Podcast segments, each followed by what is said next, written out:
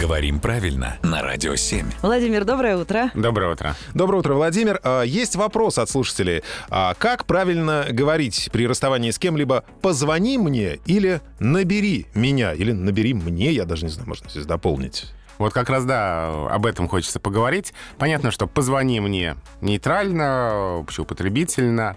А, Глагол «набрать» в разговорной речи можно использовать, и дальше возникает вопрос.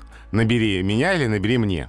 И этот вопрос, который уже не один год существует, а, в общем-то, все то время, пока у нас распространены мобильные телефоны, все это время этим вопросом носители языка задаются. До сих пор не могут найти ответ. Да, потому что здесь конкуренция вариантов. Набери мне, как позвони мне, набери меня, то есть набери- набрать кого? человека, как набрать номер. Вот здесь такое Адресата. примерное значение. Да, адресата.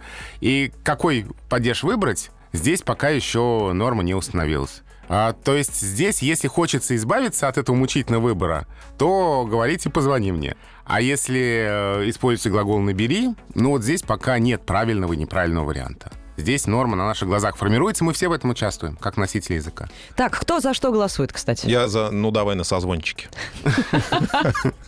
Ну да, на созвоне. Хорошо. Тоже вариант. Спасибо, Владимир. Спасибо.